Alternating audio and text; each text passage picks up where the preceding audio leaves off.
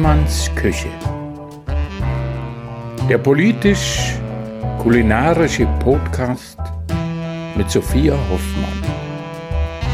Live und in Farbe aus Berlin-Friedrichshain, aus der Küche von Sophia Hoffmann. Großartige Gäste, köstliches Essen und spannende Gespräche.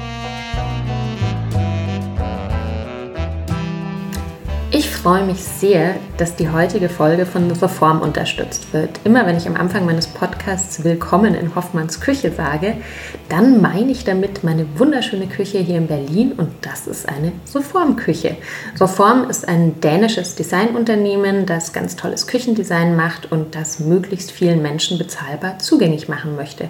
Wie das funktioniert, auf der Basis von IKEA-Küchenmöbeln kann man dann diese personalisierten Reformverschalungen und Arbeitsplatten aufbauen und das Ergebnis wirklich eine tolle Designküche, die sonst nur für viel Geld zu haben ist. Seit 2020 gibt es zudem auch eigene modulare und ressourcenschonend gefertigte Schranksysteme, sodass man auch 100% Reform erwerben kann. Und bei der Gestaltung gibt es da echt total viele unterschiedliche Designs, Optiken und Materialien.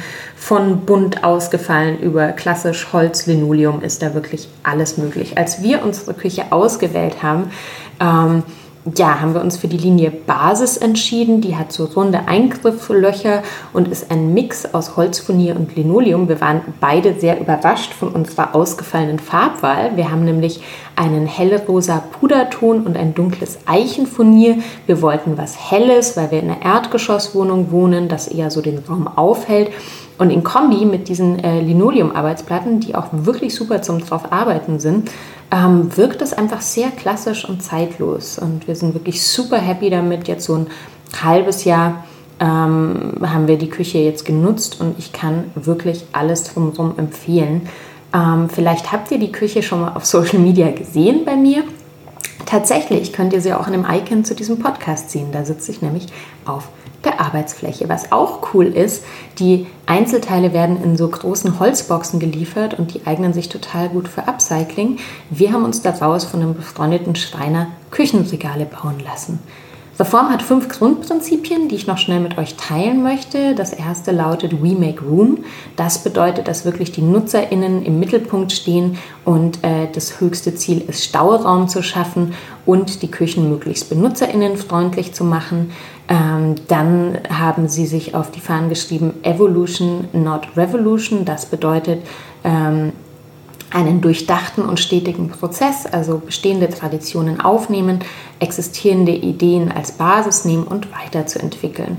Dann sagen sie, we are inviting and accessible, also wirklich in allen Bereichen der Unternehmensgestaltung ähm, zugänglich und einladend zu sein.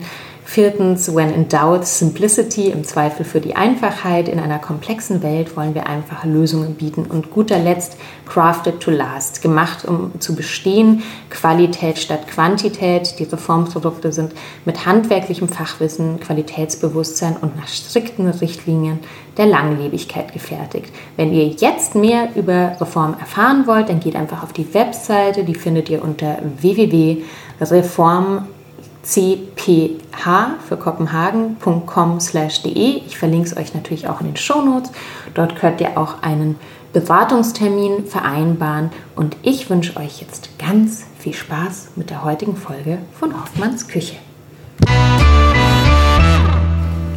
Meine heutige Gästin ist Annette Vogt und die habe ich, ich glaube, 2019 kennengelernt.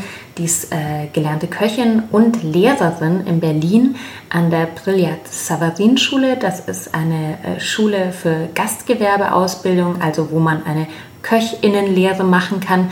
Und Annette ist dort super engagiert, wirklich in der Köchinnenausbildung endlich zu reformieren, äh, vegan-vegetarische Themen mehr zu berücksichtigen, Zero-Waste-Themen mehr zu berücksichtigen. Ich durfte damals vor Corona dort äh, einen Workshop halten zu dem Thema für Auszubildende.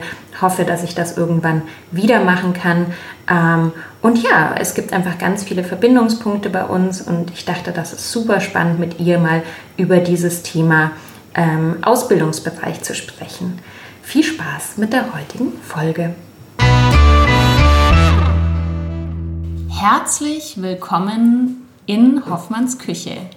Ich habe heute einen Mittagessensgast bei mir am Küchentisch und ich sage noch kurz, was es gibt, weil das sage ich immer am Anfang. Ich habe heute eine Rösti gemacht, einfach weil wir gerade unglaublich viele Kartoffeln immer noch kriegen äh, in unserer Genossenschaftskiste.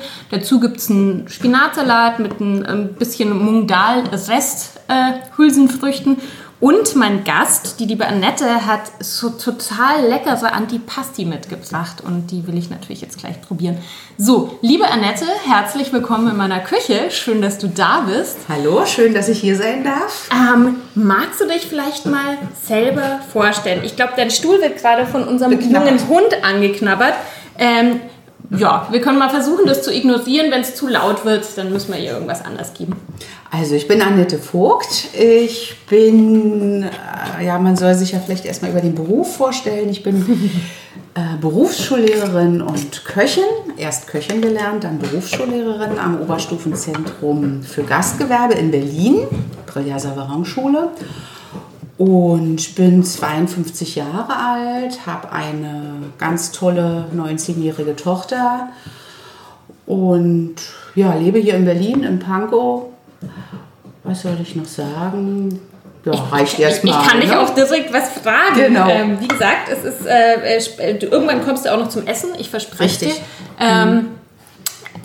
Du bist, genau, du bist erst Köchin geworden. Du hattest, war, war, war dein Lebensplan wahrscheinlich nicht immer Berufsschullehrerin Mein Lebensplan war, äh, ich wollte Sport, Geografielehrerin werden. Ah, also ich wollte Lehrerin werden und bin dann über eine zu DDR-Zeiten ähm, gab es so eine Art Vorlenkung. Also ich hatte eine krumme Wirbelsäule, ging jedenfalls nicht.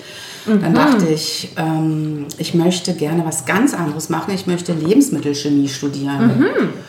Und zwar habe ich ja. Ist jetzt auch nicht direkt Köchin? Gar nicht. Nee. Ich habe 87 mein Abitur gemacht und mhm. äh, 86 war ja das mit Tschernobyl. Und da mhm. gab es einen ganz großen Run, alles was Lebensmittel betrifft, das auch zu studieren, sich damit zu befassen. Und dann wollte ich nach Potsdam-Rehbrücke auch gehen und da arbeiten. So, dann habe ich aber dieses Studium nicht bekommen, weil mein Abiturdurchschnitt leider nur 1,5 war. War zu schlecht, weil ich dieser Rand, sagen, das ist doch total gut. Weil der Rand ja drauf so groß ich. war. Ich fand mich ja auch gut. Mhm. Und dann gab es aber, was ich dann wirklich ganz toll fand, eine Art Umlenkung. Da haben die gesagt, sag mal, du wolltest doch mal Lehrerin werden. Man kann auch Berufsschullehrer werden für Lebensmittel. Und da habe ich gesagt, na gut, dann mache ich das einfach. Mhm. Und dann hat aber, es hat auch was mit meiner Biografie zu tun. Zu DDR-Zeiten haben die Frauen oder viele Frauen ähm, haben vor ihrem Studium eine Art Praktikum oder Beruf erlernt. Mhm. Warum das so war, weiß ich nicht genau. Die Männer waren ja meistens bei der Armee. Ja. Und vielleicht, weil Zeit verloren gegangen ist oder auch immer. Ich fand die also das war keine Pflicht? oder? Hm, in manchen Berufen, also wenn alles, was mit ähm, Programmieren, Datenverarbeitung zu tun hat, äh, nicht. Die, mussten, mhm. die wurden gebraucht, die mussten sofort mhm. studieren. Okay. Aber äh, bei uns war das so. Und wir sollten halt ein Praktikum oder einen Beruf erlernen, der irgendwas mit Lebensmitteln zu tun hat. Mhm. Und so habe ich Köchin gelernt. Und das war wirklich, wirklich toll. Meine Mutter hat mich zur Köchin gezwungen. Ich wollte eigentlich eher Restaurantfachfrau werden, um einfach Tipps zu kriegen. Und ich habe mir die Welt da ein bisschen anders vorgestellt. Mhm. Und ich bin aber froh, dass ich genau das gemacht habe. Mhm. Dann habe ich in Potsdam erst in einem kleinen Restaurant gelernt und nachher im Sizilienhof ausgelernt. Mhm. Und da meine Prüfung auch gemacht. Wie lang war die Ausbildung dann damals? Auch drei Jahre. Ich mhm. habe aber verkürzt, mhm. weil ich Abitur hatte. Also so mhm. wie es heutzutage auch, auch, ist. Einfach ist. verkürzt, ja, ja, ja. Äh, mhm. schneller durchgeritten und dann im Prinzip gleich im Anschluss das Studium gemacht. Also dann war eigentlich schon klar, es muss was mit diesen Köchen zu tun haben. Und dann war eigentlich auch schon klar, dass es in eine Lehrrichtung geht. Und dann ja, war es ja, auch ja. schon klar, dass ich, ich habe dann wirklich, es hieß wirklich Berufsschullehrerin für mhm. Lebensmitteltechnologie, habe ich mhm. studiert. Mhm. Und habe das in Dresden gemacht. Man konnte das nur in Dresden machen, von 88 bis die Wende kam. Und da wollte ich natürlich nicht mehr in Dresden bleiben, obwohl es mhm. also nach wie vor eine tolle Stadt ist. Ich bin da auch sehr gerne. Meine Freundin lebt da auch. Aber ich wollte natürlich nach Berlin. Also mhm. 1990 mhm. wollte ich nach Berlin. Mhm. Das war das Erste. Und das Zweite war, man hat ja auch bestimmte Studiengänge, wie wir hatten Marxismus, Leninismus und das hieß ja dann Philosophie. Mhm. Und wir hatten das bei den gleichen Menschen. Und ich wollte nicht bei den gleichen Menschen, bei denen ich mich vorher schon so abgequält habe und immer so eine 4, eine 5 hatte, nicht Philosophie machen. Und bestimmte Dinge haben mich einfach nach Berlin gezogen. Und ja, meine Freundin hat das angeleiert. Wir haben uns dann erkundigt und wollten wechseln. Sie ist in Dresden geblieben. Ich habe gewechselt, mhm. habe ganz viel Studienzeit äh, drangehangen, draufgepackt. Meine Freundin war viel eher fertig, aber ich fand die Zeit viel toller. Mhm.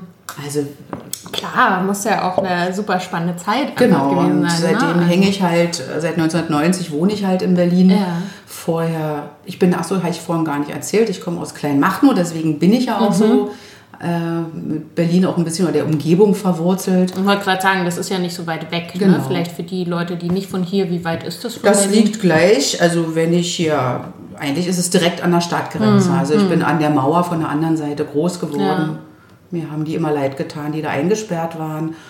Und meine Kindheit, meine Berliner Kindheit habe ich auch in Friedrichshain verlebt. Mhm. Meine Mama kommt mhm. aus dem. Friedrichshain. Das ist im Prinzip, das war naheliegend, dass ich hier zurück will. Ja, ja, ja, so. ja, ja. ja. Und, und, da bist du dann auch geblieben. Genau, da bin ich auch geblieben. Immer so rumgezogen. Ich habe erst in Friedrichshain gewohnt, dann bin ich weitergezogen ähm, Prenzlauer Berg, jetzt wohne ich in Pankow. Also immer ein bisschen weg von dem ganzen Tohuwabohu sozusagen. Ich finde es total spannend, weil ich will dich auch mal zum Essen kommen lassen. Deshalb quatsch ich jetzt mal. Ich äh, esse was. Genau, probier gerne mal. Ähm, übrigens diese kleinen, ähm, wie heißen sie nochmal?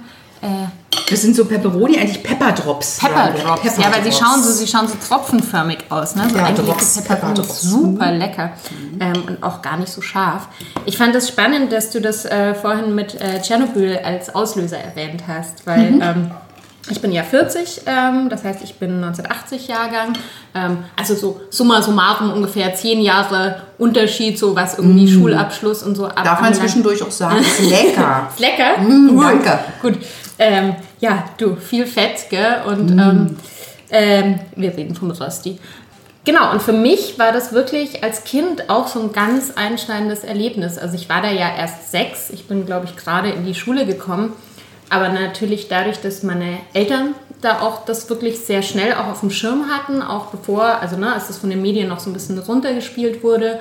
Und äh, meine Mama ja auch äh, Grundschullehrerin und Rektorin war und das irgendwie so ähm, ne, auch in Bezug auf das Wohl der Kinder natürlich sehr schnell wahrgenommen hat. Und ähm, also abgesehen davon, dass es dann so, so, Folgen hatte, wie dass man bestimmte Dinge nicht mehr gegessen hat, ne? irgendwie Pilze oder auch mit der Milch war es ein Thema irgendwie am Anfang äh, und man in den Sandkästen nicht mehr spielen durfte, bei Regen irgendwie nicht mehr draußen sein sollte und so. Und ich glaube, das war für mich so als Kind der erste Reality-Check, sodass auch schlimme Dinge auf der Welt passieren mhm. können, ne? weil in dem Alter kapiert man das noch mhm. nicht so. Und ähm, ja, spannend, dass das für dich so ein, so ein Auslöser dann irgendwie auch war, was mit Lebensmitteln machen mhm. zu wollen. Mhm. Ja. ja. und äh, sag mal, wie ging es dann weiter? Ähm, wie ging es dann nach weiter? dem Studium? Nach dem langen, langen Studium, in dem ich ganz tolle Freunde kennengelernt habe, mit denen ich nach wie vor jetzt auch zusammen an der Schule arbeite, ja, habe ich so, sozusagen mein Referendariat gemacht in Berlin. Und hatte auch eigentlich schon immer mit Gastronominnen da zu tun. Während des Studiums habe ich natürlich auch gearbeitet als Köchin. Also ich habe ganz viele verrückte Jobs gemacht, aber mhm. am, am längsten, glaube ich, auch als ähm, Köchin gearbeitet. Und ähm, ja, Referendariat, zack, ähm, angefangen zu arbeiten.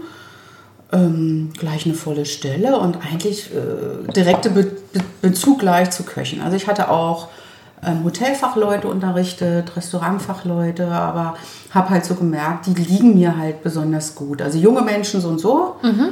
finde ich toll. Ich könnte, glaube ich, nicht an einer Grundschule arbeiten, weiß ich nicht. Also ich habe öfter mal kleine Kurse gemacht, wenn die Grundschüler an die Schule kommen und ich zeige denen mal, wie man einen Pastateig selber herstellt oder, oder so eine Sache. Ich so einen Respekt davor, ne? wenn ich und, Aber das ist schon was anderes. Meine Mama, die immer erste und zweite mhm. Klasse hatte, also das ist schon also fordernd. Anderer Geräuschpegel. Ja, ja. Und hast du immer fünf Kinder, die dir so am Rockzipfel genau. hängen. Genau, so. es wuselt ja, eigentlich immer. Es wuselt und man ist äh, wirklich, es ist, ist ein sehr, also Hut ab für alle, die das einfach auch schaffen. Ne? Mhm. Sag mal, was mir, was mir irgendwie total auf der, auf der Zunge liegt, äh, welche Frage, weil ne, du kennst ja die Diskussion, wir sprechen viel und zum Glück heutzutage, wir sprechen über ähm, äh, Sexismus in der Gastronomie, gewisse Strukturen. Gab es da in der DDR einen Unterschied? Wie hast du das in, äh, empfunden also, in deiner Ausbildung? Ganz ehrlich, in meiner, ich hatte ein einschneidendes Erlebnis, das war am ersten Tag hm. und dann habe ich das für mich geklärt. Aber mhm. Also ich hatte ein, kann ich jetzt kurz erzählen, ich hatte einen riesengroßen mhm. Topf äh, mhm. mit äh, TK-Mischgemüse mhm. in der Hand und ähm, unsere Kochkleidung, meine Kochkleidung war nicht die schwarz-weiß karierte, sondern ich hatte eine weiße Hose, die sehr eng war. Und ich habe mhm. auch gedacht, so, boah, die ist ja ganz schön knackig, mhm. selber. Mhm. Komme in die Küche, trage diesen Topf, merke, wie mich eine Hand anfasst. Ich habe den Topf fallen lassen und habe ihm eine geschallert. Also es war mhm. meine normale Reaktion. Mhm. Erster Tag, Azubine. Mhm. Ich hatte alle auf meiner Seite. Der mhm. hat sich entschuldigt okay. und dann habe ich, hatte ich das, hatte ich Glück, mhm. das für mich zu regeln. Aber ich muss sagen, ähm, ich bin zu der Zeit sehr hart geworden, mhm. sehr derb mhm. in meiner Ausdrucksweise und Sprache, um einfach gegenzuhalten und mitzuhalten. Ja. Wir waren aber ein cooles Frauenteam. Also wir mhm. waren drei Frauen, ähm, die auch fachlich, also ich habe äh, vor allem von der einen äh, fachlich sehr viel mitgenommen. Mhm. Und dann habe ich das eigentlich, haben wir das gut gemanagt, aber einfach nur Hat sich keiner mehr untereinander. So. Ja, ja. Aber gut, ich meine, da hast du ja auch wirklich, also einerseits gut, dass du so reagiert hast, hm. dich da auch so zur Wehr zu setzen und dass du natürlich auch das Glück hattest, dass dir da wirklich äh, jemand dann auch den Rücken Genau, hat. das hätte auch ganz anders laufen weil, können, die hätten lachen können oder genau, so. Genau, weil so Fälle kenne ich ja auch. Ich ne? kenne ganz viele Fälle, ich ja, weiß das auch von vielen. Wo man dann halt irgendwie nichts sagt oder irgendwie den Stopp wechselt. Genau. Oder, ja, äh, äh, mhm. ja. Aber du kannst, also würdest jetzt nicht sagen, dass es da Ost-West irgendwie, dass du da irgendwie Unterschiede. Ich, nein. Weil man ja immer so sagt, ähm, ich dass, glaube, dass also im Osten so in vielen Bereichen Frauen nee, ich glaube nicht. Also ich, und so. Also ich für mich kann nur sagen, ich finde, dass, äh, dass es da keine Unterschiede gibt. Hm. Es gibt, gab genauso derbe Sprüche. Es gab äh, ähm, blöde Bemerkungen über Aussehen, aber auch in, mhm. in allerlei Richtungen. Also auch, ähm, wir haben ja auch, also wir sage ich jetzt, wir, mhm. wir drei Weiber ja. haben auch äh, gegengehalten und ausgeteilt und naja. auch nicht schön. Ist ja auch, macht man ja dann auch. Ne? Genau. Ne? Also, ja, äh, auch nicht klar. schön. Ja, mhm. ja spannend. Ähm, ja, wir haben uns ja, ich habe nochmal so, na, wir haben uns 2019 eigentlich, äh, wurden glaube ich äh, verkuppelt. Ich weiß gar nicht mehr von wem eigentlich, von Frieda oder? Nee, ich weiß, nee. also ich kann mich nur erinnern, ich habe mich irgendwann mal getraut, ich mache das jetzt mal mit diesem Instagram. Ah, ach und, das war's. Und da habe ich irgendwie dich mal entdeckt mhm. und habe so geguckt und dachte so, oh, das finde ich aber spannend. Mhm. Und hatte aber auch ähm, Katrin Hecker als Schülerin. Ah, Katrin, okay. Mhm. Genau. Und dann, ja, sage ich kurz was vielleicht für die HörerInnen dazu, weil ähm, also Katrin ist eine Freundin von mir, die ich auch schon lange kenne und die tatsächlich ähm, auch schon sehr lang autodidaktisch äh, immer wieder in Restaurants gearbeitet hat und sich dann ja, eigentlich mit äh, Mitte 20, Ende 20 noch entschieden hat, eine Kochausbildung zu machen. Ähm, das hart durchgezogen hat. Das mhm. war auch, glaube ich, nicht so, also sie hat ja auch schon öffentlich darüber geredet, dass es nicht so lustig war. Ähm, also krassen, krassen Respekt für diesen Schritt so.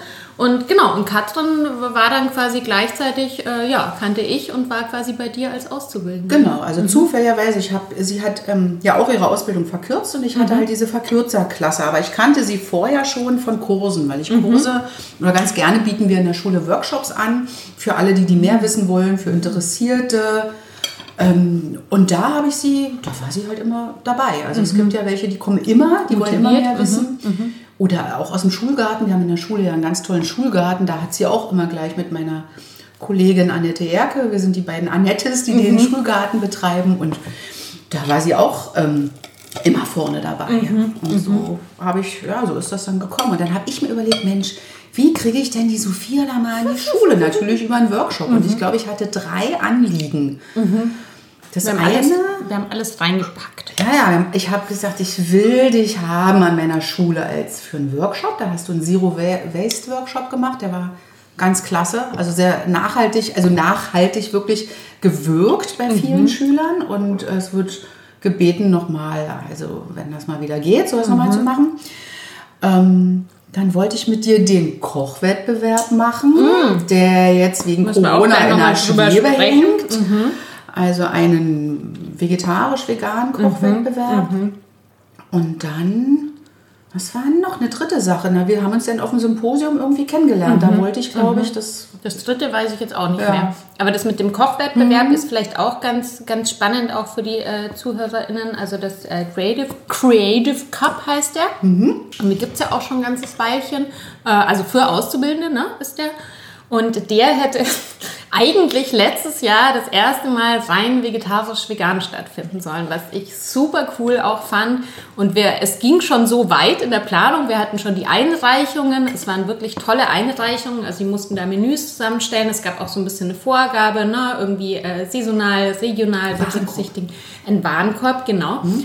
Und ähm, ja, und das Event selber musste dann leider im Herbst abgesagt werden. Mhm. Und also es gibt jetzt, um mich mal einzugrätschen, ja, ja, ja, bitte. es gibt jetzt kein Battle, sondern es soll ein anderes Format sein, damit halt, mhm. halt, die haben sich ja vorbereitet, die haben ja geübt. Ja, haben das ja schon, ja. Soll gefilmt werden. Also es soll sozusagen mhm. in der mhm. Schule, wenn es irgendwann geht, weil wir die Lehrküchen haben, aber noch dürfen wir da nicht Praxisunterricht machen, werden die, äh, sollen die einzeln eingeladen werden und dass die ihr Menü kochen und dann wird es dokumentiert. Mhm. Soll also ein Büchlein geben mit den Rezepten und Filme. Aber mhm. eben diesen Wettkampf untereinander halt wird Gewinner. es jetzt in der leider nicht geben. Das ist sehr schade, weil wir wären nämlich in der Jury gewesen und ähm, ich finde sowas ja super spannend. Ich freue mich immer total, wenn ich so, äh, ich habe so ein paar Jury-Tätigkeiten in den letzten ähm, Jahren machen dürfen. Ich bin ja auch beim Gastro-Gründerpreis äh, in der Jury seit einigen Jahren und es ist halt auch total spannend, ne? weil du da auch immer so ein bisschen äh, Trends ablesen kannst, einfach sehen kannst, was passiert, was werden für Formate, für, für Konzepte gegründet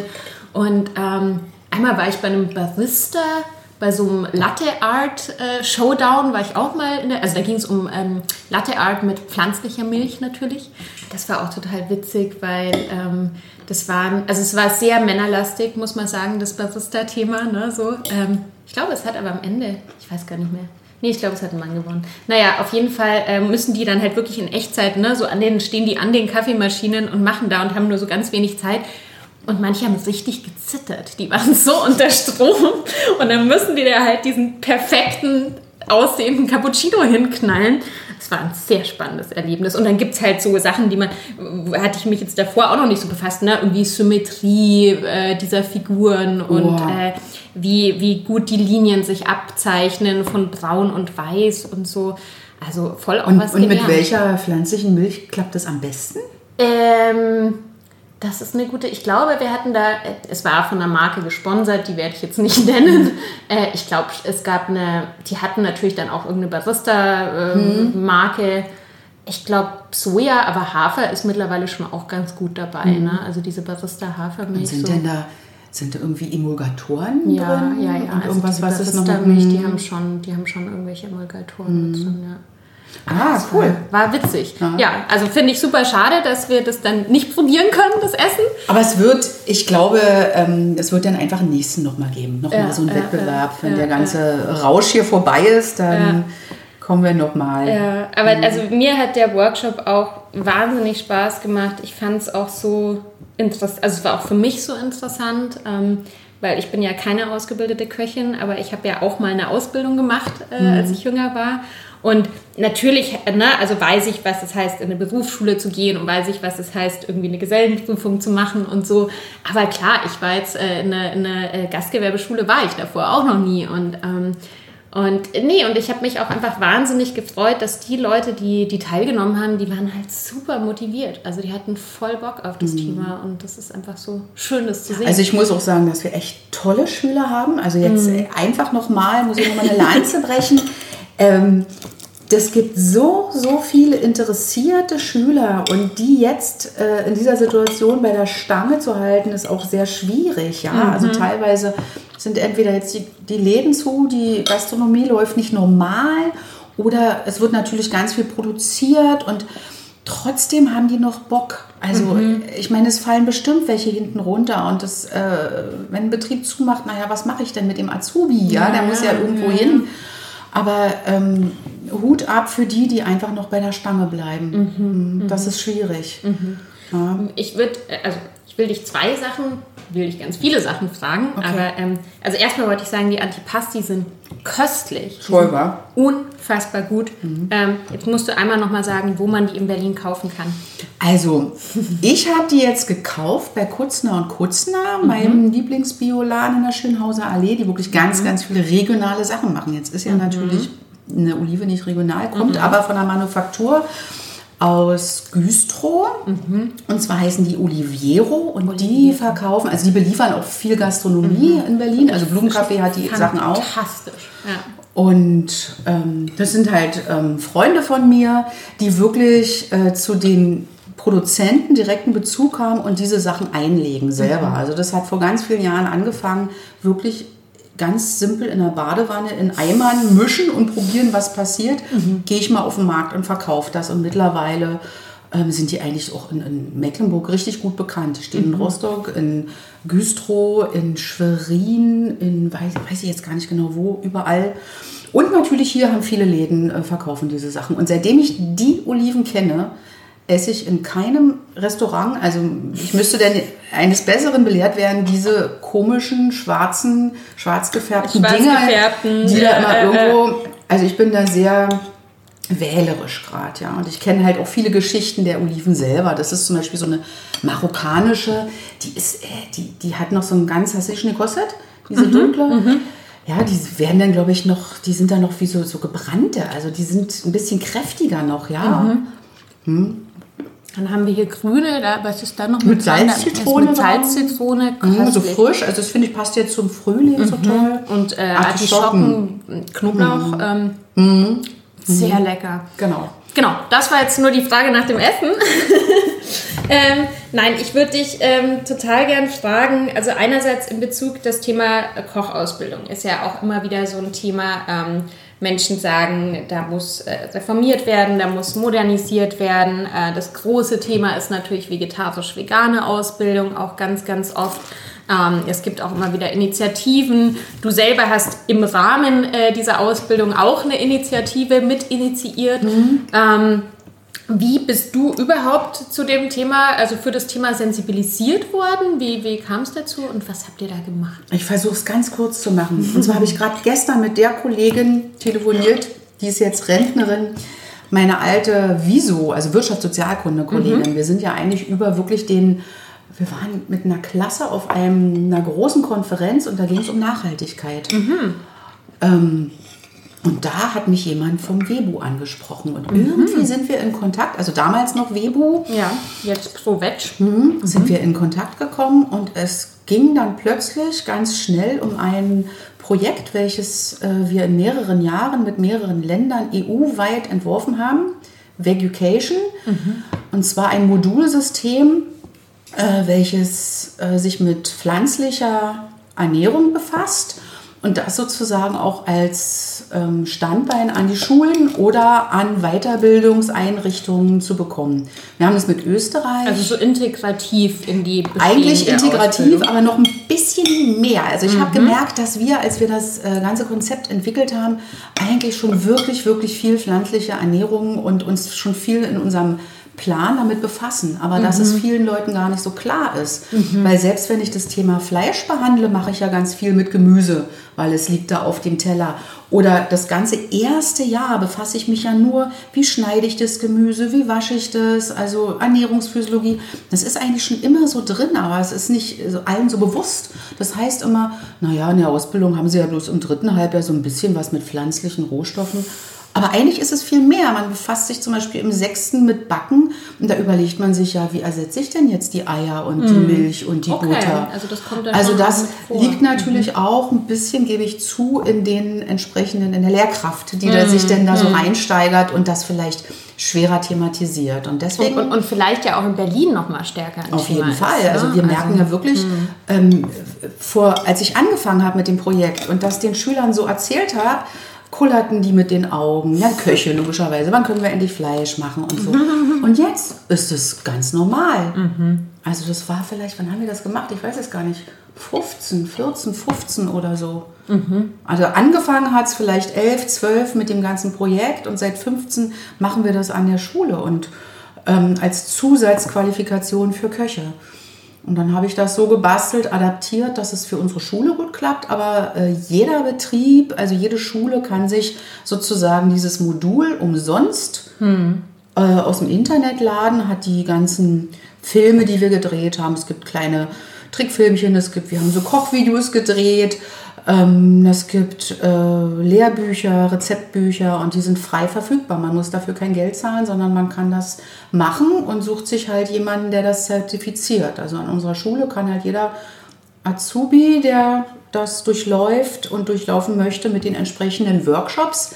Ich wollte gerade sagen, mein Workshop genau. war dann auch so, so ein Modulding. Ein Modulding, ne? also, genau. Mhm. Wir bieten dann Workshops an, die sich halt mit dem Thema auch befassen und dann müssen die zwei davon machen.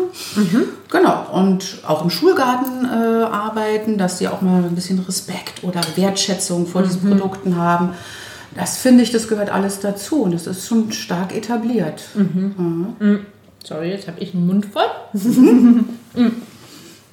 Meinst du, dass es realistisch ist, dass es irgendwann auch mal eine Ausbildung geben wird ohne, ohne Tier?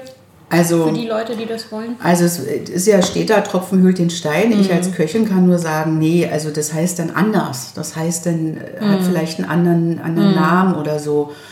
Aber jetzt ist zum Beispiel ein ganz großer weiterer Schritt, finde ich. Es gibt ja gerade so eine Art, schon seit Jahren Neuordnung der Berufe und man äh, baut halt so auch andere Steine ein. Und genau dieses Thema, auch dieses entwickelte Modul Vegucation wird da auch ein fester Bestandteil sein. Mhm. Und nicht bloß bei Köchen, auch bei Fachkräften, auch bei anderen, in anderen gastronomischen Berufen. Da kann ich aber jetzt, also erstmal kann ich es nicht und zweitens darf ich nicht so aus dem Nähkästchen plaudern, aber es nur wird, Andeutung. Es, wird sich auf jeden Fall in der Richtung äh, auch eine Menge ändern. Ja, ja. Ja, also wir haben auch mein äh, Fachbereichsleiter und ich, wir haben ja auch so Visionen schon ersponnen und wissen, wissen gar nicht, ob das überhaupt klappen könnte.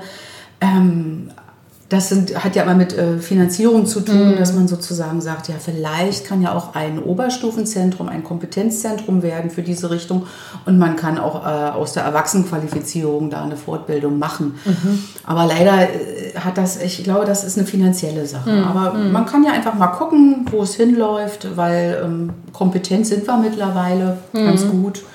Ich finde es ja, ich total spannend, weil ne, es poppt ja auch in meiner Blase natürlich immer wieder so auf und momentan gibt es halt hauptsächlich so private Angebote, die halt teilweise natürlich auch sehr teuer sind. Ähm, und, ähm, und sich nicht jetzt jeder, klar gibt es manchmal, bei manchen Sachen gibt es, äh, also ich habe ja diese Weiterbildung äh, in, in Köln beim Bio Biogumie-Club gemacht, wo es noch sehr stark um einen Bio-Zertifizierungsschwerpunkt ging aber ich würde schon sagen, auch für Leute, die so einen Einstieg in diesen Beruf wollen, also lernt man da auch noch mal eine Menge sehr kompakt. Ähm, und das ist halt als Weiterbildung immerhin zertifiziert von der IHK. Ähm, und das ist halt, glaube ich, was viele wollen, dass sie irgendwas am Ende in der Hand haben. Ne? Dass sie wirklich irgendeine Zertifizierung haben, die auch ein bisschen was gilt. Ähm, eine Zertifizierung bringt einfach mehr Geld. Hm, ja, also ja, ja. Äh, da muss man auch einfach hm. mal sagen, na klar lernt man da eine Menge, aber so ein Zettel, so ein Zertifikat, mhm. das irgendwo eingereicht, guck mal, ich bilde mich weiter, ist mhm. immer gut. Mhm. Und mhm. ähm, ich fand es so spannend, ich meine, es ist jetzt nicht unbedingt die Zeitschrift, äh, äh die, die für mich total wichtig oder repräsentativ ist, aber es war in diesem Falstaff-Magazin, ich krieg das irgendwie zugeschickt, mhm. weiß nicht, ob du das kennst. Ähm, da war mal so ein Artikel über das Thema vom Jahr oder so. Und ich fand einfach so interessant, die Argumentationskette war da so ein bisschen, naja, ähm, so wir glauben jetzt eher nicht, dass es das irgendwann geben wird. Ähm, also da wurde quasi nur von der Nachfrage argumentiert. Also es wurde immer nur von der Nachfrage vom Gast, vom Endkunden argumentiert.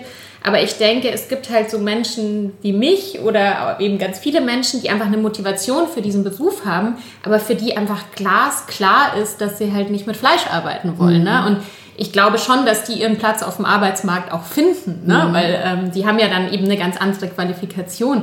Das fand ich einfach so spannend, diese Denkweise. Also ich weiß, dass es auch eine Möglichkeit gibt, also gerade in, in diesem Bereich, da weiß ich nicht, wie teuer das ist oder so, in der Deutschen Hotelakademie in Köln. Mhm. Die haben mhm. auch mitgemacht bei der Entwicklung des Projektes. Mhm. Und die haben ja weiterhin dieses Modul als Fernstudium. Aha, aha. Könnte man da sozusagen auch, weil Valucation ist so ein EU-weit anerkanntes äh, Zertifikat. Mhm. Komischerweise kennen das gar nicht so viele, aber ich sage das halt immer, ist EU-weit. Hat nicht so eine gute PR-Kampagne EU-weit, naja, ich ja, meine, hat ja, ja äh, Webo gemacht und ProVeg und jetzt sozusagen und man mhm. muss es halt immer wieder weiter. Also ich werbe natürlich damit mhm. an der Schule, aber ja, muss man halt äh, gucken. Also wir hatten nämlich schon Anfragen äh, an unsere Schule, können, können wir dieses Zertifikat machen, aber von Leuten, die halt keine Berufsausbildung machen. Und mhm. wir haben halt nach wie vor eigentlich entweder Berufsschüler oder Gymnasiasten bei uns mhm. in der hm. Schule. Mhm. Und hm. da muss man einen anderen Weg suchen. Da kann ich nur sagen, Deutsche Hotelakademie in Köln, Fernstudium. Cool. Ich werde das, ich werd das auf jeden Fall auch in den Shownotes verlinken von der Folge, mhm. weil ich weiß, dass das für ganz viele Leute ein super äh, wichtiges Thema ist. Mhm. Und ähm, ich kriege ja auch regelmäßig äh,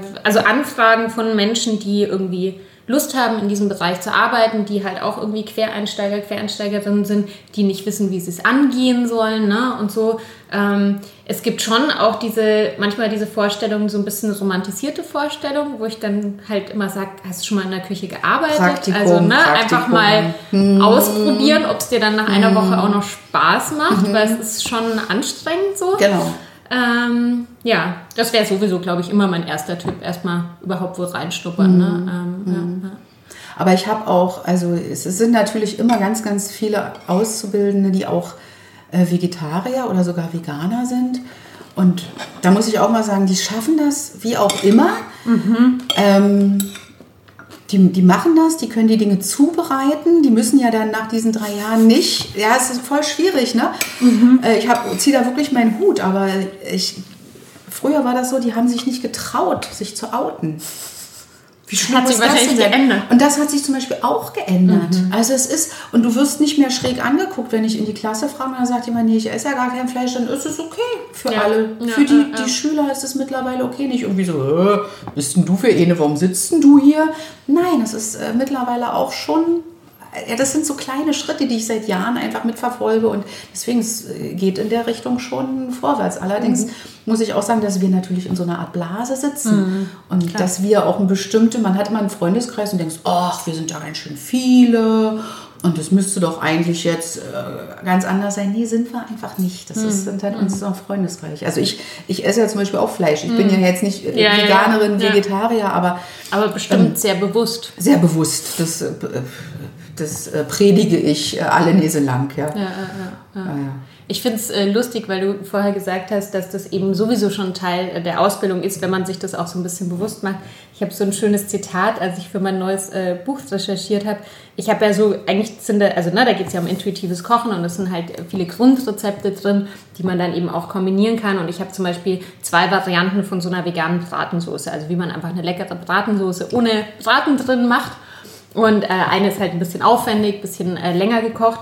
Und da fand ich so ein schönes Zitat von einem Koch, äh, das lautete irgendwie, eine gute Bratensoße braucht viel Gemüse. Ähm, und wenn man, kein, wenn man kein Fleisch hat, dann nimmt man mehr Gemüse. da dachte ja.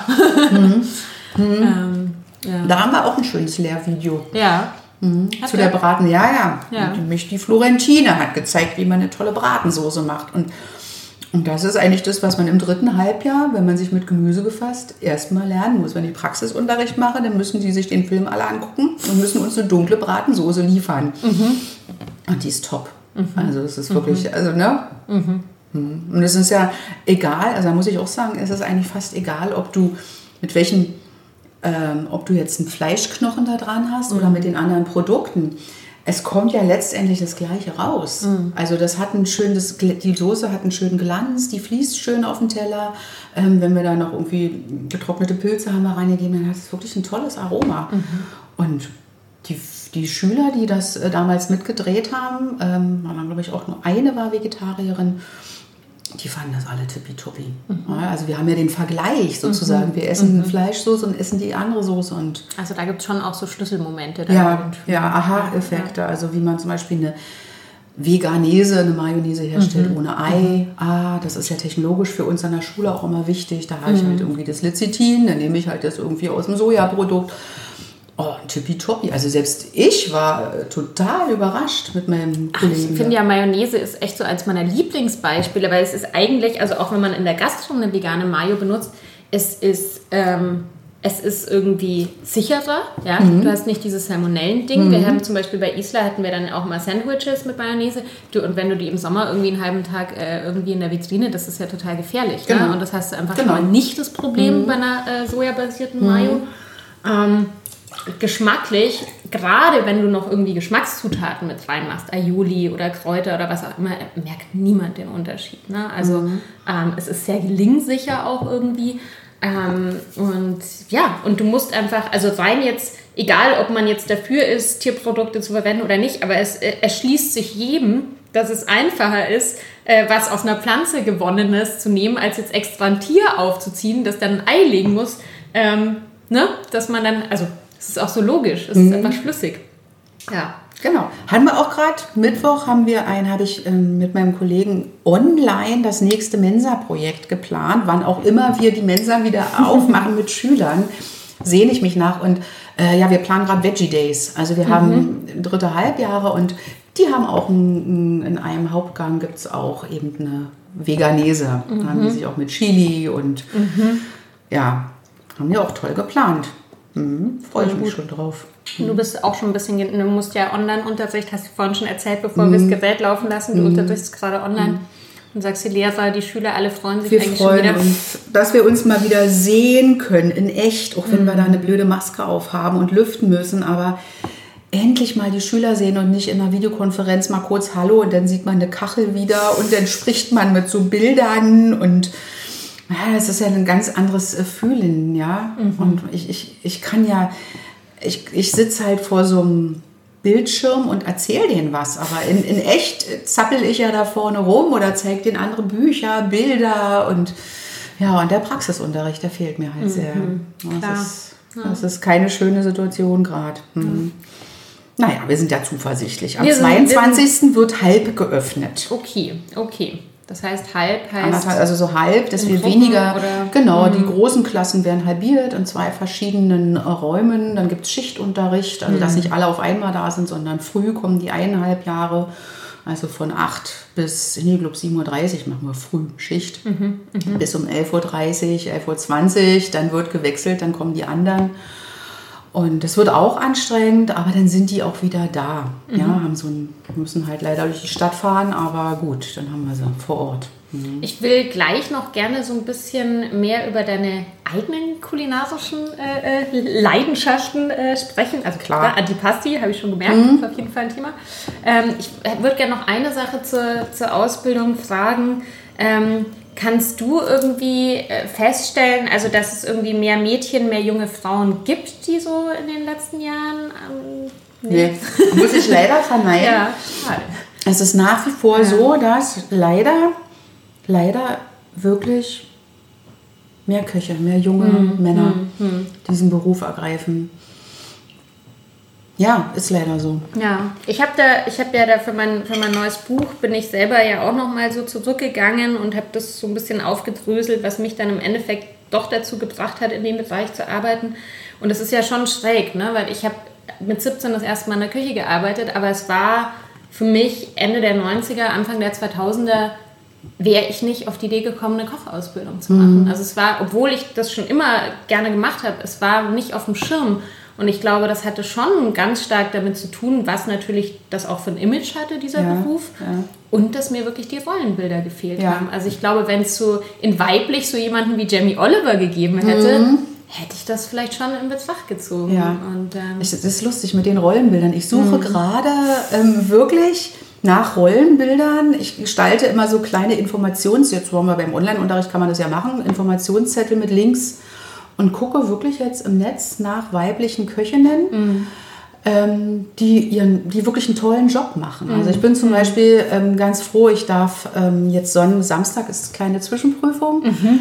Die findet statt und ich prüfe mit Sonja Frühsamer zusammen. Mhm. Also es ist ja cool. eigentlich eine der beiden Frauen in Berlin, die ihren Stern haben. Aber mhm. jetzt war ja wieder so eine Sternekürung, ja sind halt echt Männer. Mhm. Immer Männer. Und ich meine, das ist ja auch wirklich äh, hier ähm, äh, Dalla, die ja auch eine Freundin von mir genau. ist, die auch einen Stern hat, ja, die, die ja auch Quereinsteigerin ist mhm. und die ja selber auch in ihrer eigenen Biografie erzählt hat, dass sie, dass sie schon immer oder schon lange wusste, dass sie in der Küche arbeiten wollte und der Weg bei ihr eben auch kein direkter war, weil sie ist sehr hübsch, dann wurde sie immer eher in Service geschickt. Ne? Also sie musste wirklich, sie hat etwas sehr, glaube ich, dann auch, also klar, es ist jetzt immer schwierig zu sagen, jemand, der gut aussieht, wird benachteiligt, aber ähm, sehr, also ne, der, ihr Weg war schon auch kein direkter. Ähm, und äh, ja, es ist schon, schon, schon, Also und auch aus meiner Ausbildung weiß ich selber auch aus mhm. dem Job, es ist, es ist wirklich ein körperlich sehr, sehr anstrengender mhm. Job. Es ist mhm. sehr, sehr anstrengend. Man arbeitet nicht seine acht Stunden, man arbeitet immer mehr, man muss sehr loyal sein auch. Mhm. Und ähm, wenn man nicht aufpasst, gleitet man da in so eine ganz andere Welt ab. Mhm. Mhm. Man verliert halt, normalerweise ist es so, deswegen springen vielleicht auch viele ab, man verliert viele Freunde während der Ausbildung. Also seine normalen Freunde, sage ich mal, die nicht in der Gastronomie tätig sind. Und das ist, ist finde ich, auch schwer. Hm. Aber dann wäre, also ich, ich finde dieses Argument anstrengend, denke ich mir halt, ich kenne sehr viele Frauen, die sehr belastbar Auf sind. Jeden ne? Fall. Also da denke ich immer Fall. so, Frauen können das schon ab. Ja, so. Auf jeden Fall. Ähm, und wahrscheinlich muss halt Wir auch, auch geschafft. Genau, und wahrscheinlich muss auch langfristig einfach mhm. der Schlüssel sein, dass man vielleicht auch den Beruf anders gestaltet. Ne? Auf jeden und Fall. Eben auch zum Beispiel familienfreundlicher macht, Fall. Arbeitszeiten verändert. Mhm. Ähm, mhm. Und das habe ich ja auch so im, in, in den letzten zwei Jahren gemerkt. Ähm, ich hatte ja bei Isla, also äh, Mess, die auch die Küchenchefin ist, die ist 15 Jahre jünger als ich. Die macht das super, die ist mega gut. Ich finde das wirklich ganz toll, was sie da macht.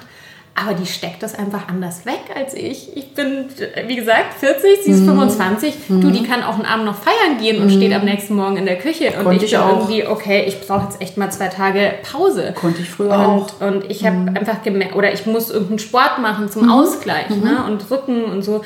Und das, was wir jetzt eben auch mit, mit Happa, Nina und ich vorhaben, dass wir halt von Anfang an versuchen, das Konzept so zu denken, dass wir halt zum Beispiel Mehrfachnutzung haben, dass wir nicht ne, immer offen haben müssen, dass wir das für uns irgendwie so gestalten, dass wir das auch körperlich und, und ja, einfach schaffen. Das finde ich auch. Man kann natürlich sich den entsprechenden Betrieb aussuchen, der das mm. macht. Und mm. natürlich dafür sorgen, dass es so Konzepte gibt. Ich, also ich liebe auch Restaurants, die nicht jeden Tag offen mm. haben. Mm. Muss sein, es muss Pause sein. Und dass man vielleicht auch sagt, okay, wir müssen ja nicht alle eine volle Stelle haben, wir müssen ja nicht voll arbeiten, sondern verkürzt. Und dafür gibt es halt auch dieses Schichten. Also finde ich definitiv. Und genau, man sucht oder? sich natürlich, es äh, spricht sich ja auch um den Laden aus, wo es einen guten Umgang gibt miteinander, mhm. mhm. wo es wirklich ein Team gibt. Mhm. Und äh, vielleicht geht es da auch vorwärts, aber mittlerweile muss ich, jetzt muss ich gerade sagen, ich habe jetzt von mehreren Schülerinnen gerade wieder ähm, Dinge erfahren, die ich nicht so erfreulich finde. Und mhm. für mich macht es gerade nicht äh, den Schritt nach vorwärts in mhm. die Richtung. Aber das sind halt ähm, die persönlichen Gespräche, die man dann ja, erfährt. Ja. Ne? Also man könnte, ja, man muss einfach sagen, es gibt noch viel zu tun. Es gibt echt ja, richtig viel zu tun. Und ich mhm. muss mir halt immer wieder bewusst machen, natürlich, dass das auch was mit einem gewissen Privileg zu tun hat, sich eben das, was ich konnte in den letzten zehn Jahren, sich auch diese Arbeitsorte selber aussuchen zu können. Mhm. Und ich habe mir halt wirklich Orte ausgesucht, die sehr frauenteamlastig waren, mhm. ne, wo einfach ein guter Umgang waren, mhm. wo auch mal ein Verständnis da war, wenn man irgendwie seine Tage hatte oder es einem nicht gut ging. Ja? Mhm. Und, ähm, und das, daran bin ich natürlich mittlerweile gewöhnt. Und das ist jetzt mhm. mein Standard. Und ich habe natürlich das Gefühl, so möchte ich das selber auch machen. Ähm, da fällt mir gerade was ein. Bist mhm. du nicht, ich habe das jetzt, du bist doch in so einem Frauen-Feministin, wie heißt der Feminist? Feminist Food Club. Genau. Ja. Gibt es den äh, auf der ganzen Welt oder ist der nur in der Deutschland? Der ist eigentlich in Berlin gegründet. In also Berlin das gegründet. ist ein Berlin-Ding. Ja. Könnte man da nicht so eine Art äh, Pool von Ausbildungsbetrieben oder Betrieben ja. mal erstellen ja. und äh, das auch veröffentlichen, dass zum Beispiel äh, junge Frauen, die sich überlegen, ich will eine Ausbildung machen, wo mache ich denn das, wie mache mhm. ich das? Dass man äh, sowas also eine Positivliste. Ja, eine Positivliste. Mhm. Es gibt ja auch eine mhm. Positivliste von der Ich wollte gerade sagen, es gibt definitiv. In, in, geschlossenen Gruppen wurden auch Blacklists schon diskutiert natürlich, aber das ist immer positiv. Genau, ich immer positiv. positiv. Es, ich weiß, es ähm, gibt auch ähm, so Auszeichnungen von der DIHOGA, wer toll ausbildet mm, und so, aber mm. vielleicht ist das vielleicht oder ihr arbeitet mit mm. denen vielleicht zusammen mal. Mhm. Also, also, was ähm, bei Feminist Food Club muss man natürlich dazu sagen, es ist ein loses, ne also es ist jetzt kein Verein oder so, das okay. heißt, es wird natürlich auch von Leuten einfach so privat mhm. organisiert und es ist halt ein äh, Netzwerk, was einerseits ähm, auf Facebook stattfindet, das heißt, es mhm. gibt eine sehr große Gruppe, Gruppe, wo man sich, wo sich auch geholfen wird einfach, ne? Okay. wo du dich austauschen kannst mhm. oder wenn du eine Stelle frei hast und mhm. so weiter. Und es gibt, wenn ich gab jetzt auch viele Online-Events, aber wo sozusagen auch Events stattfinden, so Netzwerk-Events, aber auch zu Themen, wirklich also mhm. auch Bildungsarbeit.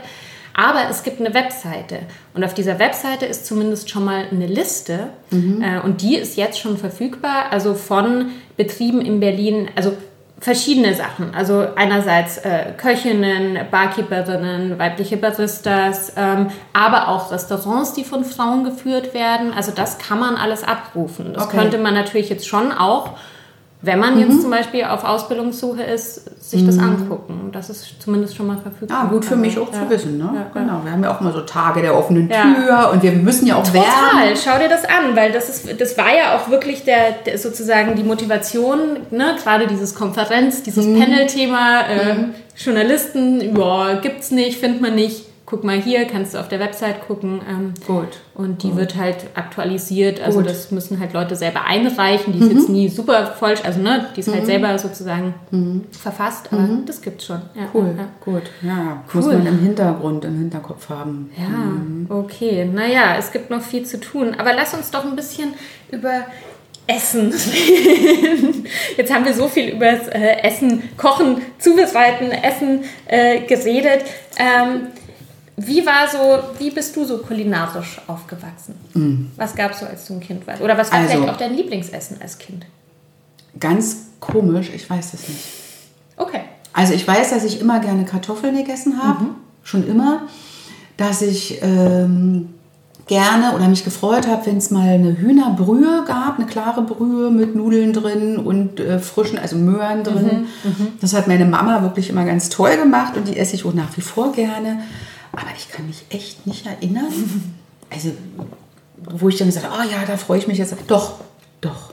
Meine Oma, meine Oma in Kleinmachnow, die hat immer Schokoladensuppe mit Schneeklößchen gekocht. Also mhm. Schneeklößchen war dann Eischnee, Eischaumklößchen mhm. da drauf. Und das war der Knaller. Und mein Opa hat sich immer beschwert, dass es die nur gibt, wenn die Enkelkinder kommen. Weil er die auch so gerne Weil er die auch so gerne gegessen hat. Und das, also das muss ich sagen, das war so, das war so auch ein schöner Moment immer. Aber so ein. Wie, und ich bin, also eine Schokoladensuppe macht man die. Das, ich glaube, du, ich glaube, wie ein Pudding, ja, wie ein Pudding, bloß flüssig, okay. ja. Pudding, flüssig und dann diese Dinger da drauf pochiert, ne? Die mhm. liegen dann da mhm. drauf. Und es war ja auch immer schön, diese, diese großen Schneeflocken, da Schneeklößchen sozusagen da unten. Also ein bisschen wie Salzburger noch geil. Genau, so, genau, ja, so fluffig, ganz ja. leicht. Und ähm, naja, wir hatten in Kleinmachnow hatten wir halt einen großen Garten mhm. und wir mhm. hatten halt schon immer die Sachen da gegessen oder geerntet. Ähm, deswegen, also was da so da wuchs. ich glaube, Kartoffeln haben wir nicht angebaut, kann ich mich nicht erinnern. Also müsste mein Papa oder meine Mama mir jetzt eines, müsste mich eines Besseren belehren. Wir hatten wirklich viel Obst. Aber die Kartoffeln gab es wahrscheinlich so auch. Bohnen, ja, gab es ja kein Problem. Genau, ja. Bohnen haben wir ganz viele, grüne Bohnen gab es immer und Beerensträucher, Beerensträucher, mhm. Kirschbäume, Pflaumenbäume alles zum Hochklettern und zum Toben. Mhm. Ja. Aber habt ihr dann auch eingemacht und so? Ja, immer. Marmeladen, also das ist, genau. Also, ich weiß, ich weiß, dass auch meine Eltern, die sind ja, wenn man im Sommer dann verreist, in der DDR hatten wir acht Wochen Sommerferien. Mhm. Und dann weiß ich noch, dass wir einmal meine Schwester, ich habe eine vier Jahre ältere Schwester, dass wir irgendwie den Garten hüten mussten und meine Mutter meinte, kümmert euch um die Johannisbeeren. Und dann haben wir eiskalt die geerntet und haben die verkauft. Also, oh, habt ihr euch gekümmert? Ja. Also, deshalb, ich, ich, wir hatten keine Lust, das jetzt irgendwie, wir hätten es ja bloß einfrieren müssen, ja. ja äh, aber nee. Dann haben wir die bei der Handelsorganisation, da haben wir die da hingebracht. Und das war ja damals so, man hat die verkauft und die wurden für noch, also man hat richtig viel Geld dafür bekommen. Ja. Also mehr ja, Geld, als man hätte jetzt sozusagen die neu kaufen müssen und wiederverkaufen, mhm. hätte man richtig viel Geld verdienen können. Mhm. Nochmal und nochmal und nochmal. Mhm. Genau. Also Wie alt warst du da? Das Ach, wir sind nicht, da waren wir schon. Weiß ich nicht, muss Susanne vielleicht mir noch mal sagen. Ich kann mich, also ich weiß es noch ziemlich genau, weil die Eltern fahren ja nicht weg und lassen uns alleine, wenn wir irgendwie ja zu klein sein. Also wir waren bestimmt 13, 14 ja, ja, oder so. Lustig. Mhm. Oh, kleine Geschäfte gemacht. Genau. Ja, schön. Das heißt so, also dieses, dieses Thema, dass du jetzt auch mit deinen Schüler, Schülerinnen ähm, Garten machst und so, das, das ist das war vollkommen klar. Also wir haben schon, der, der, das Schulgelände hat schon so einen riesengroßen Garten und mhm. ähm, wir haben jetzt gerade ganz tolle Pech, weil ähm, es wurden Schwermetalle gefunden, mhm, die wir nicht ausgebracht hatten, sondern die vermutlich von dem Winterstreu kam, mhm. was immer jetzt rausgestreut wird, zusammengekarrt und auf dem Komposthaufen äh, entsorgt wurde. Und oh. wir waren das nicht und wir haben gesagt, nehmen Sie das mal bitte weg. Und dann wurde aber irgendwann. Das ist ja schon fast ein Versicherungsfall, so, oder? Ja, nee, also, aber es, äh, es, ist halt nicht sicher, ob es daher ja, ist. Wir dachten, vielleicht ist es der. Jetzt sind wir jedenfalls dabei, wie dem auch sei. Äh, viele Gärten in Berlin sind ja schwermetallverseucht. Wir mhm. wechseln gerade die Erde aus. Wir okay. tauschen die aus. Ja, komplett. Ja, ja, ja. Und dann geht es neu los. Also was ja. nicht betroffen ist, bin ich auch ganz froh, sind die Johannisbeersträucher, die wir da haben. Und dann, äh, ja, wir müssen die Erde jetzt noch ausschütten. Dann gibt es einen Restart und der wird toll, weil wir haben uns natürlich, meine Kollegin und ich, auch immer mehr weiterentwickelt. Ähm, das wird jetzt einfach nicht mehr alles so viel Erde sein. Es wird einfach äh, gemulcht. Das wird einfach, also da haben wir ganz viele Fortbildungen gemacht. Ich habe auch Freunde, die, mich, die mir da helfen. Mhm. Das heißt, da weiß ich schon, wen ich anrufen kann. Das wird auf jeden Fall äh, jetzt besser als vorher, auf jeden ja, Fall, äh, genau. Ach, cool. Mhm. Wir haben auch ganz viele, der ist auch ganz viel Wiese dazwischen. Und wir hatten auch einen tollen Kurs mal mit einer Freundin die hat Wildkräuter mit uns gesammelt, mhm. was zwischen den Beeten wächst. Mhm. Also auch so eine Sache, was wirklich auf unserem Schulhof alles so ist. Ja. Da, da habe ich, ich, da hab ich jetzt während, äh, während der Lockdown-Zeit einen Online-Kurs dazu gemacht, weil eine Bekannte aus München von mir, die auch so eine Kräuterhexe ist und ich wollte da schon sagen, ne, also ich meine, so ein paar Sachen kenne ich, aber das ist durchaus mhm. erweiterungsfähig. Und die hat das echt auch gut online umgesetzt, also viel mit Fotos natürlich. Und dann hat sie uns mal Aufgaben gegeben. Es war ein bisschen schwierig, weil das war jetzt auch so im Januar, Februar. Und in München lag dann, das war, als hier dann so viel Schnee lag. Und da habe ich echt angefangen, da unter dem Schnee so rumzukramen. Mhm. Ähm, hab so, war so halb erfolgreich, aber ich habe natürlich jetzt das Theoriewissen so.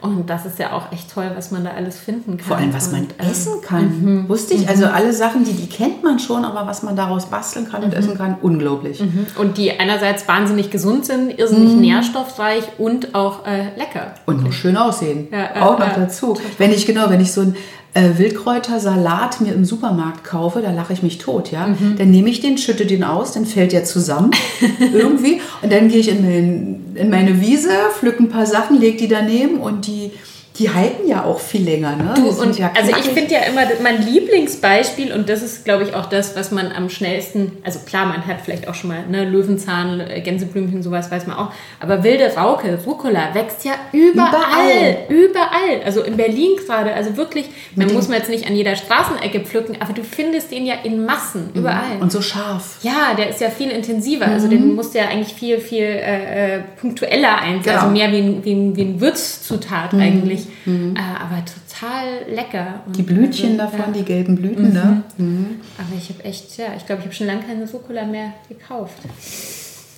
Ja. Was ist so was, was, was, was du dir gern zu Hause kochst, wenn es schnell gehen muss? Wenn es schnell gehen muss. Also ich hasse das, Kartoffeln zu schälen, ich esse die aber gerne. Muss meine mhm. Tochter dann immer machen. Ähm, und dann gibt es immer irgendwie Gemüse, was ist dazu gerade, was gerade da liegt. Also ich bin schon wirklich, ich kaufe ja nicht, ich versuche ja beim, äh, beim Produzenten zu kaufen oder zu wissen, wo es herkommt. Mhm. Ähm, du hast es gerade gepostet, da dachte ich, es ist ja eine Schweinerei. Ich esse ja auch gerne Chicorée gerade, also oder Radicchio in verschiedenen Farben. Und da habe ich gerade äh, Kochi entdeckt für mich also ich dünste das an mit Butter und mache äh, Kochi oder nehme Kochi Butter schon selbst äh, gemachte mhm. dazu. Kannst du kurz sagen, was Kochi ist für die? Kochi ist auch ein, also ein Fermentationsprodukt. Ähm, was sozusagen eigentlich aus, äh, ursprünglich glaube ich aus Reis mhm. oder mit Reis hergestellt wird. Äh, man kann es aber auch mit Buchweizen machen, also man kann dann ganz einheimisch arbeiten und hat einen enormen Umami-Geschmack. Mhm. Und äh, das, das mag ich natürlich und dann brate ich das kurz an, dünste das ein bisschen und gebe dann halt von dieser Butter was dazu. Mhm. Pilze esse ich zum Beispiel gerade, ich esse gerne diese Kräuterseitlinge habe ich gerade irgendwie mhm. für mich, eben von frische Kappe oder also wirklich so eine hole ich mir aus der Markthalle, da gibt es mhm. die neuen. Ne? Ähm, das esse ich gerade gerne. Mhm. mhm. Und manchmal also wenn du so Muße hast oder wenn man auch mal wieder Gäste einladen kann, was ist so was, was Aufwendiges ist, was du wirklich gerne oder vielleicht Ich koche nicht gerne aufwendig zu Hause. Ja, okay. Überhaupt nicht. Ja. Ich mache das in der Schule, da, da wickel ich, da bastel ich, da ja. finde ich es toll. Aber wenn ich äh, zu Hause koche, mache ich, mach ich eher so viele, viele verschiedene kleine Sachen, weil ich das sehr kommunikativ finde. Also mhm. viele verschiedene kleine Sachen stehen auf dem Tisch. Also nicht so ein Menü, jetzt machen wir ersten, zweiten, dritten Gang, das finde ich lang, eigentlich langweilig, sondern eher viele kleine Sachen. Also da sind dann Antipasti dabei, dann sind Salate dabei, dann wird irgendwas gewickelt, eine Creme irgendwo rein. Das finde ich gut. Aber viele kleine Sachen ist ja auch ein tolles Konzept, weil da kann man ja oft auch zum Beispiel Reste super verwerten. Auf jeden Fall. Genau. Oder ähm, genau, äh, oder kombinieren mit Sachen, die man eh schon hat oder die man dazu kauft mhm. und, ähm, und kann das ja, also ich kenne das auch sehr gut, ne, dass man auch schnell so aufpimpen kann, wenn dann doch irgendwie drei Leute genau. mehr kommen und dann genau. kann Guckt man, man und es fällt nicht auf und ich ja. finde das, also das finde ich eigentlich so, dass hat sich so ein bisschen, auch wenn ich im Garten bin, da habe ich ja auch nie, wenn da gekocht wird, dann äh, flutscht man mal, guckt, was ist gerade reif äh, und muss noch irgendwas dazu kaufen und dann ist gut. Und mhm. dann kommen halt viele kleine Sachen da.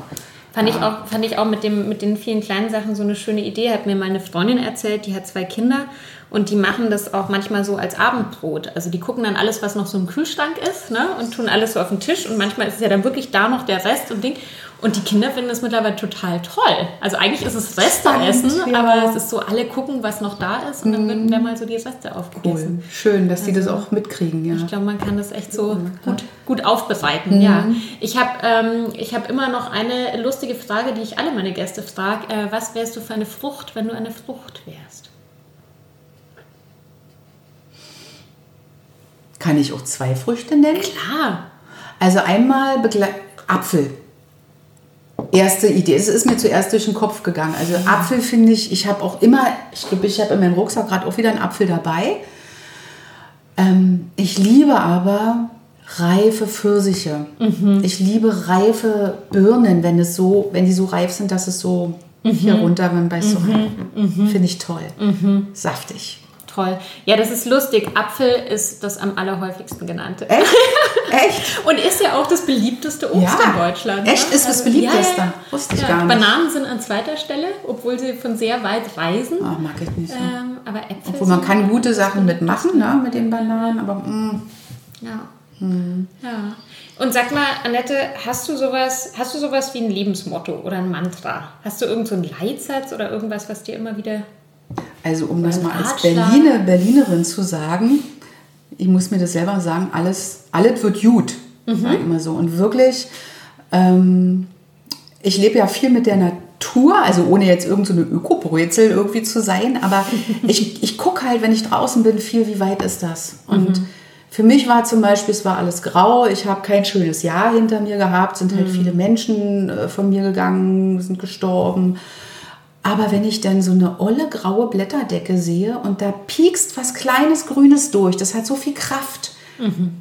Das ist so das Lebensmotto. Weil also immer die kleinen Dinge es, Die kleinen Dinge und es geht immer weiter. Es geht immer weiter. Mhm. Mhm. Das ist doch ein schönes Schlusswort. Vielen okay. Dank dass du da warst. Ja, gerne, dass und, ich hier äh, sein durfte. Ich habe gar nicht geschafft aufzuessen. Das kannst du jetzt machen. Schau, jetzt mache ich die Aufnahme aus. Und dann essen wir einfach noch ein bisschen weiter. Ja, Danke für das schöne Gespräch. Ich hoffe, ihr hattet genauso viel äh, Spaß zuzuhören. Ich habe letztens ein ganz äh, schönes Kompliment für den Podcast bekommen. Und zwar hat mir da eine Hörerin geschrieben, die gemeint hat, dass sie öfter mal alleine ist. Und dann macht sie den Podcast an und dann hat sie das Gefühl, sie sitzt irgendwie so ein bisschen mit am Tisch. Und dann Tolle hört sie Idee. den, während sie isst. Ja. Und das fand ich schön. Ja, wir freuen uns natürlich immer über positive Bewertungen und ähm, Feedback. Ihr könnt uns auch eine E-Mail schreiben. Viel Spaß und bis zum nächsten Mal. Bis zum nächsten Mal in Hoffmanns Küche. Bleibt gesund und esst was Gescheites.